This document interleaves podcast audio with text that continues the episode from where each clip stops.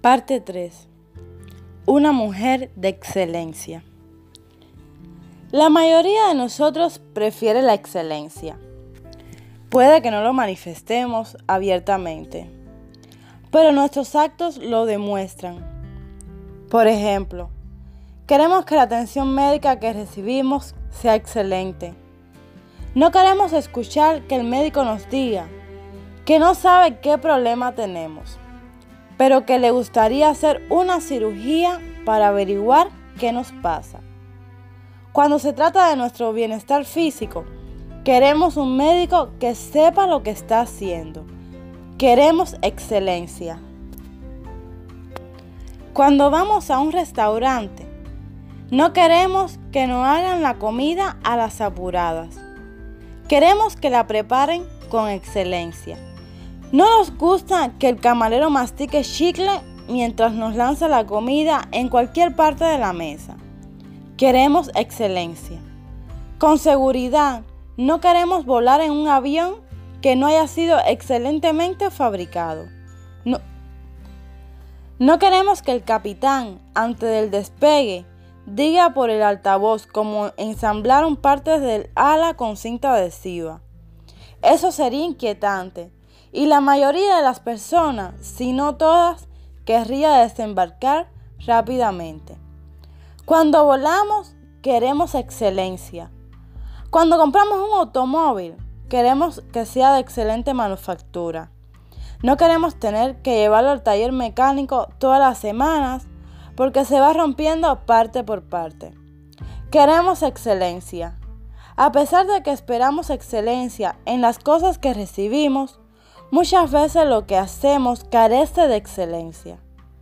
Una mujer del reino entiende que su posición singular le exige un nivel más alto que el establecido por la cultura.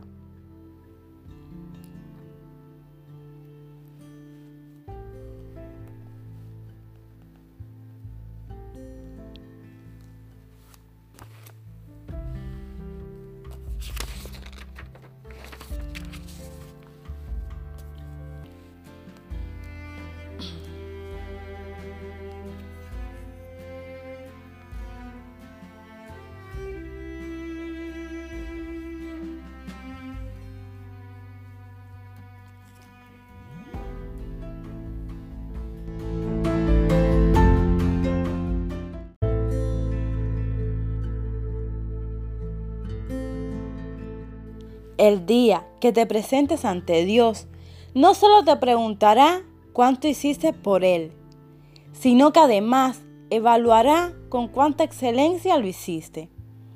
¿Le has dado a Dios solo las obras o imprimiste calidad en tu vida, incluso en tus tareas cotidianas?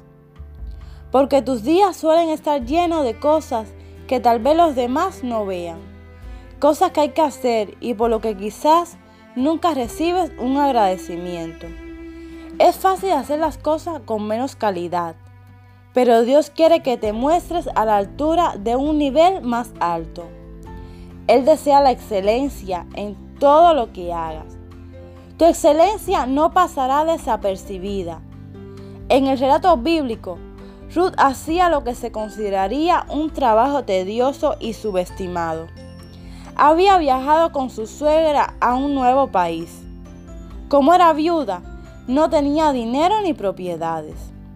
Para vivir tenía que realizar la tarea de espigar, recoger las sobras que los agricultores dejaban en el campo luego de levantar la cosecha. Probablemente Ruth nunca imaginó que alguien juzgaría cuán bien hacía ese trabajo pero lo hacía con excelencia. Debido a que lo hizo y a que toda su vida mostró excelencia, luego fue recompensada cuando se convirtió en la esposa de un hombre llamado Bus y posteriormente en la bisabuela del rey David de Israel y en última instancia en uno de los ancestros directos de nuestro Rey eterno, Jesucristo. El siguiente pasaje revela el carácter de Ruth. El Señor te bendiga, hija mía, exclamó Bus. muestra aún más lealtad familiar ahora que antes.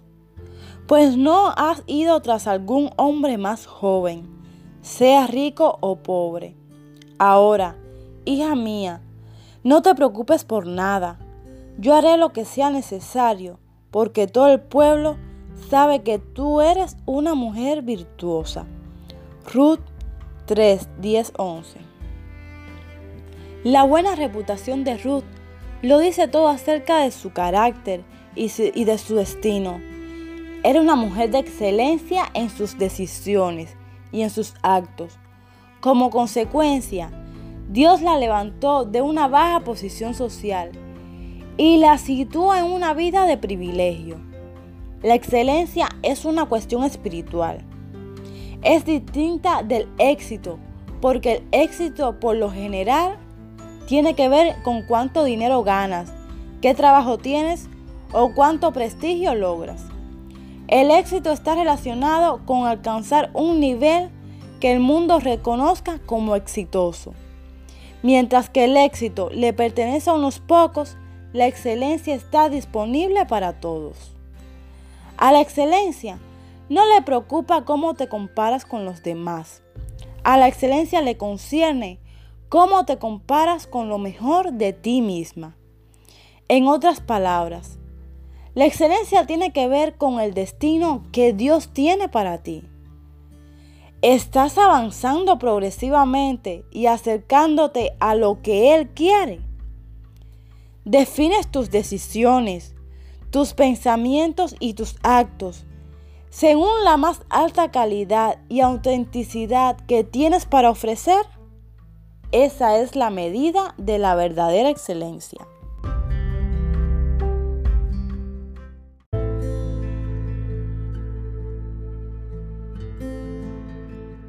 Igual que a Ruth, Dios te llamó a ser una mujer de excelencia. Quizás te parezca que nadie está observándote o que lo que estás haciendo sea poco importante según los valores de la cultura pero en algún campo desconocido, mientras recogía lo que sobraba de los demás, Ruth adquirió una reputación de excelencia. Dios la miró y le agradó lo que vio. También le concedió gracia a la vista de todos los que la vieran. Pablo nos dice que toda nuestra vida debería estar marcada con la excelencia. Finalmente, amados hermanos, les rogamos en el nombre del Señor Jesús que vivan de una manera que le agrada a Dios, tal como les enseñamos.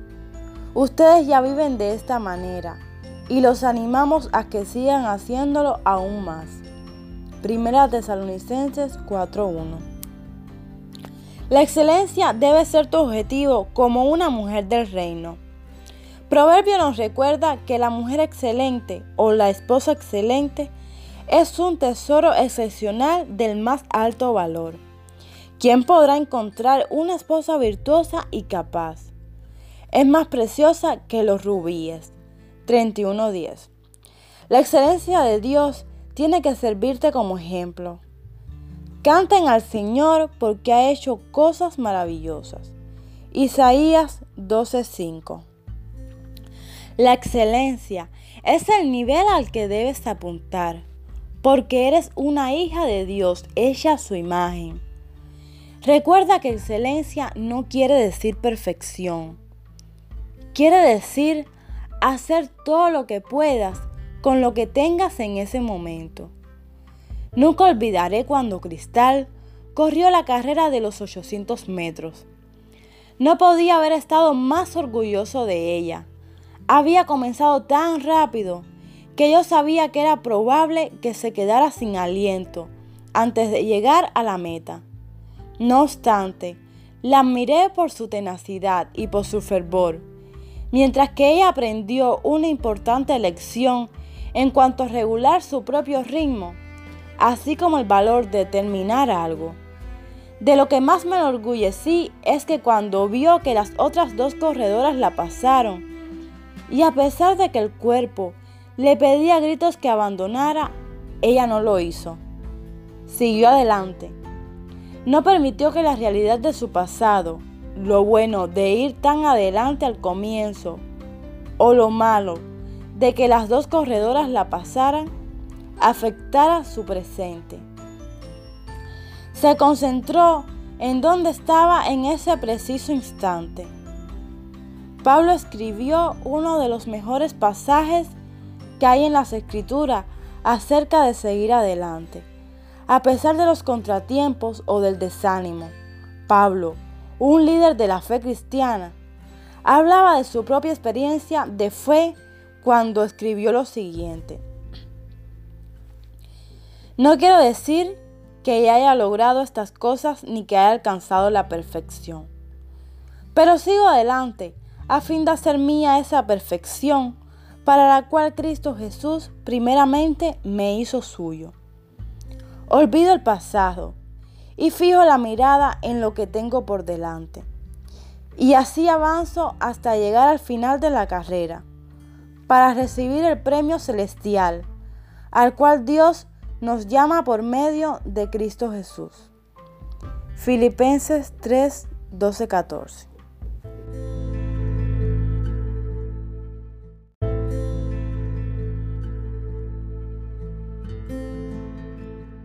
Aquí está el secreto para la vida, como una mujer del reino de excelencia. Una mala memoria combinada con una dirección clara. Si vas a vivir en la excelencia, tienes que olvidarte del ayer, tanto si es bueno, malo o desagradable. Si es el pasado, necesitas olvidarlo.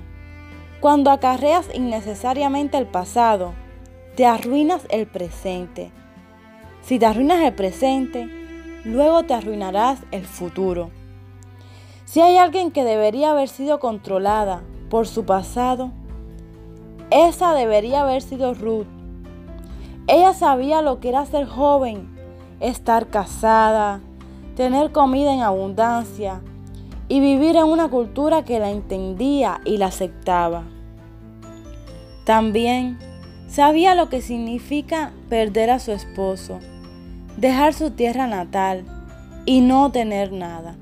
No obstante, si Ruth se hubiera regodeado continuamente en lo bueno y lamentado lo malo de su pasado, no le habría quedado ninguna ambición de ser excelente en el presente.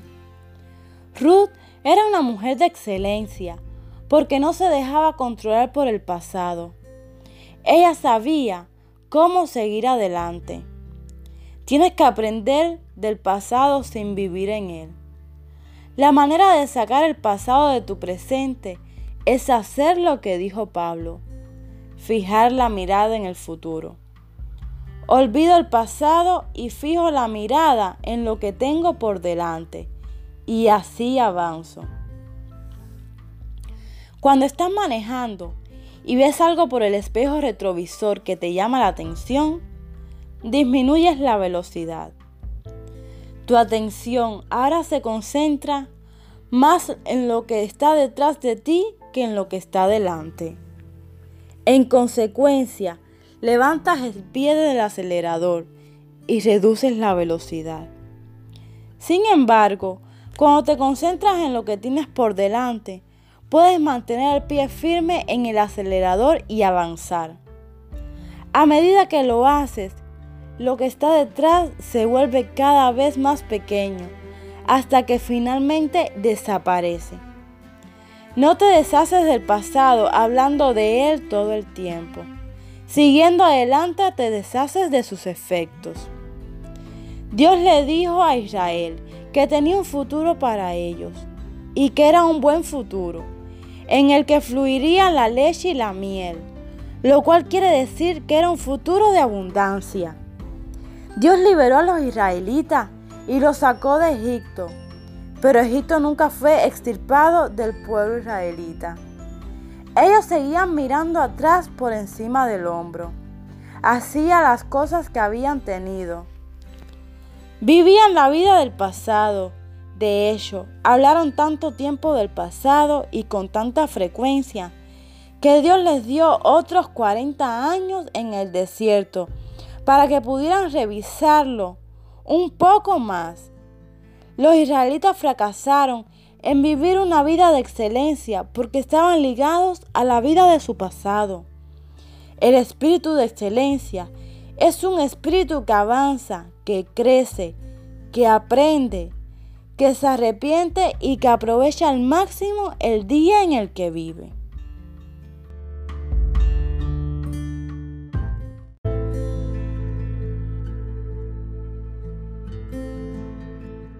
El ejemplo de una mujer excelente.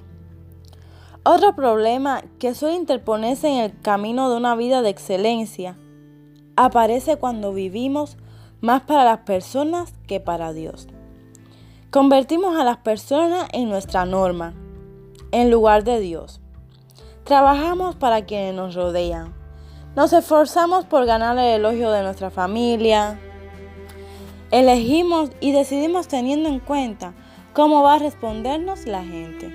En lugar de pensar en sí, Dios considera que somos excelentes. Para nosotros no es fácil mirar solamente lo que podemos ver, pero Dios lo ve todo.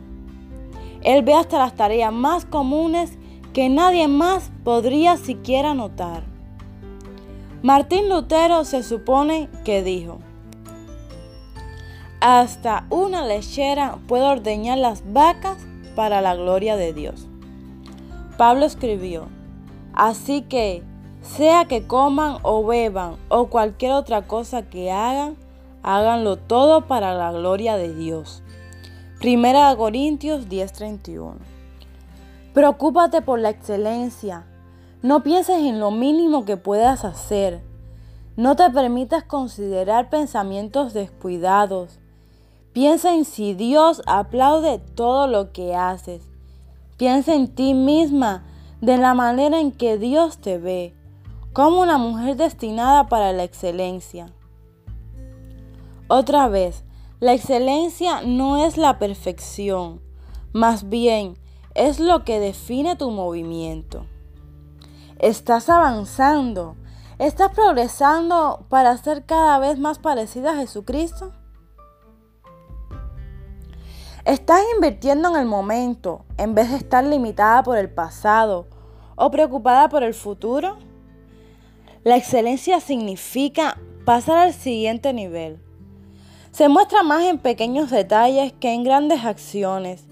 Es un modelo, un estilo de vida. A veces Pablo es acusado injustamente por las mujeres.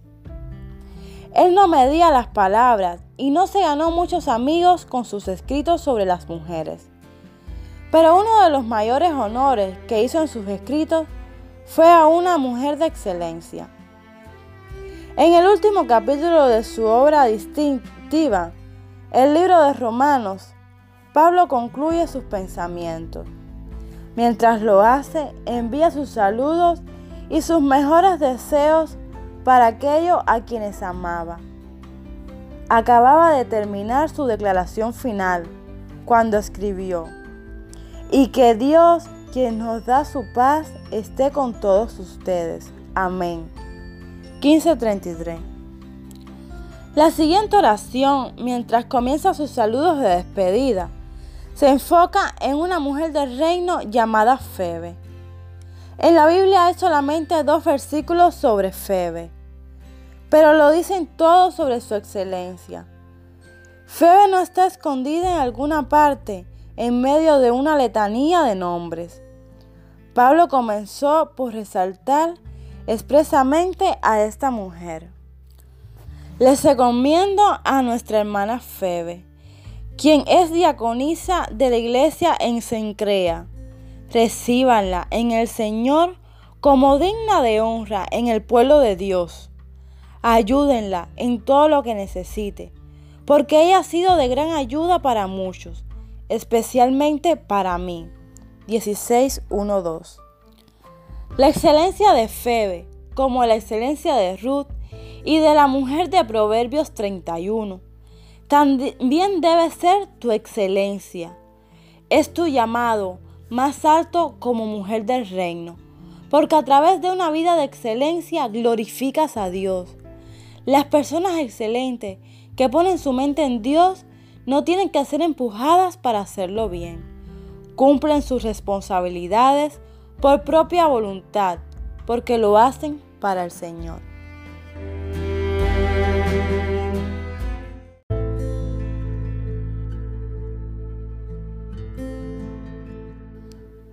Las crónicas de cristal. No hace mucho, mientras me levantaba para limpiar la cocina por enésima vez, pensé en que no tenía ganas de hacerlo. También me di cuenta de cuántas veces en las últimas semanas, meses y años me he sentido de la misma manera en cuanto a muchas de mis responsabilidades como madre. La verdad es que hay muy poco lugar para el egoísmo en esta función de servicio. Si tomara el camino de lamentar mi destino, la cosa solamente empeoraría y no haría más que agrandar el pozo de autocompasión del cual que tendré que salir luego. Si no lavo los platos, se acumulan. Si no lavo la ropa, no tenemos ropa limpia. Si no pago las cuentas, nos quedamos sin electricidad. No puedo siquiera imaginar cómo sería la vida por aquí si yo hiciera solamente lo que tengo ganas de hacer. Así que he descubierto que este camino de ser una mujer del reino no es para cobardes, ni para mujeres que no estén hechas de un material resistente.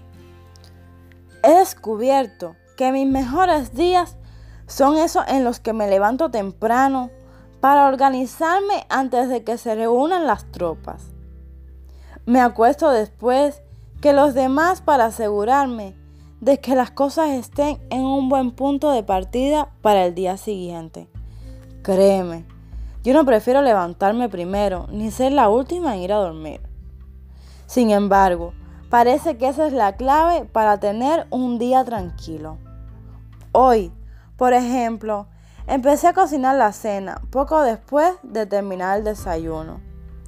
Poner un pollo en la olla de cocción lenta hizo que la preparación de mi cena me tomara 30 minutos a partir de las 6 de la tarde.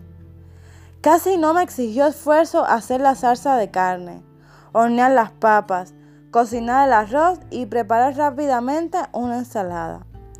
También preparé el menú para el resto de la semana, lo que me permitió hacer la lista de compras, que sirvió para entrar y salir del supermercado en media hora. Estar semi vestida, vestida pero no glamurosa, antes de que se levantara la banda, me permitió estar más o menos tranquila cuando sonó el timbre de la puerta. Estas son las pequeñas cosas en las que me esmero para alcanzar la excelencia. Aunque son sumamente importantes en retribución cuando puedo suspirar aliviada al final del día porque me doy cuenta de que hice mi máximo esfuerzo.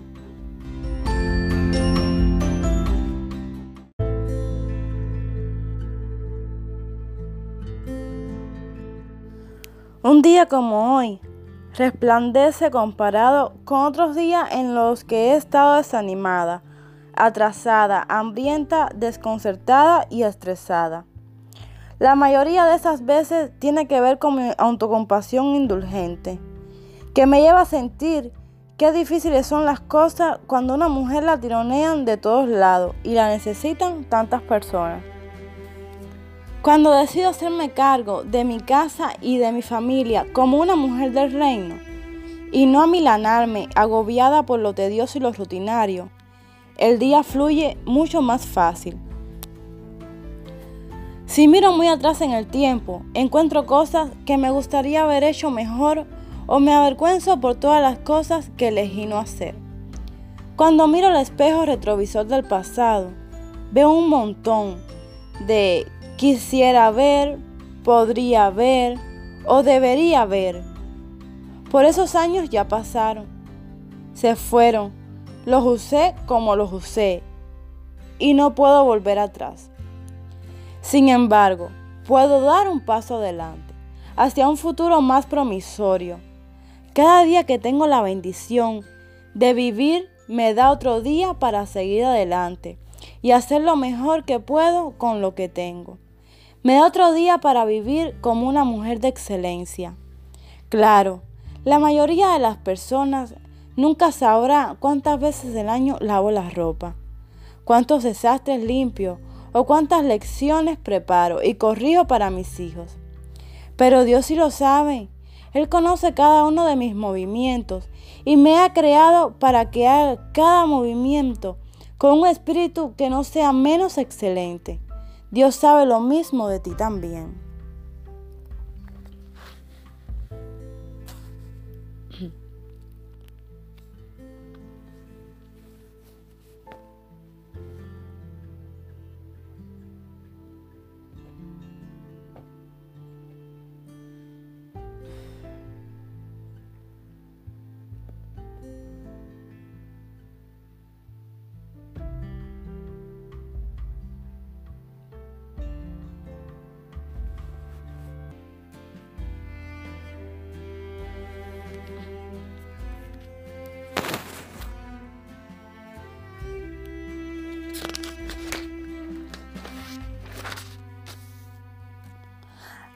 ¿Aprovechas cada oportunidad que Dios te da para usar tu tiempo, tus talentos y tus recursos para promover su reino? Esa pregunta no es solo para la soltera, es para la jubilada, para la mujer que está satisfecha o para la que se siente que ha triunfado. Todos nosotros, a quienes nos ha sido quitado el velo, podemos ver y reflejar la gloria del Señor. El Señor, quien es el Espíritu, nos hace más y más parecido a Él a medida que somos transformados a su gloria, a su gloriosa imagen. Segunda de Corintios 3:18.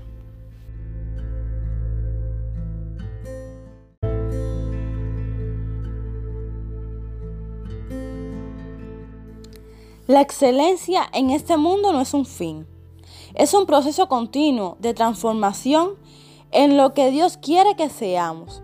La excelencia que Él desea de nosotras tampoco es un nivel de superioridad o de distinción que podemos lograr por nuestra cuenta. Nuestro tesoro no está en nuestras frágiles vasijas de barro, sino en la excelencia de su poder en nosotras. Segunda de Corintios 4:7. Excelentes es lo que seremos cuando seamos perfeccionados en la próxima vida. Mientras tanto, nuestro trabajo es esforzarnos para llegar a la excelencia que el Padre nos ha revelado en la etapa de la vida en que estamos, en el contexto de nuestra vida en este momento, en la medida que vivimos esta vida, la vida de una mujer excelente el Padre nos transforma a la semejanza de su Hijo. Salmo 16:11 dice, Me mostrarás el camino de la vida, me concederás la alegría de tu presencia y el placer de vivir contigo para siempre. Elegir la excelencia en el presente es elegir el fruto de la alegría y del placer en los días venideros.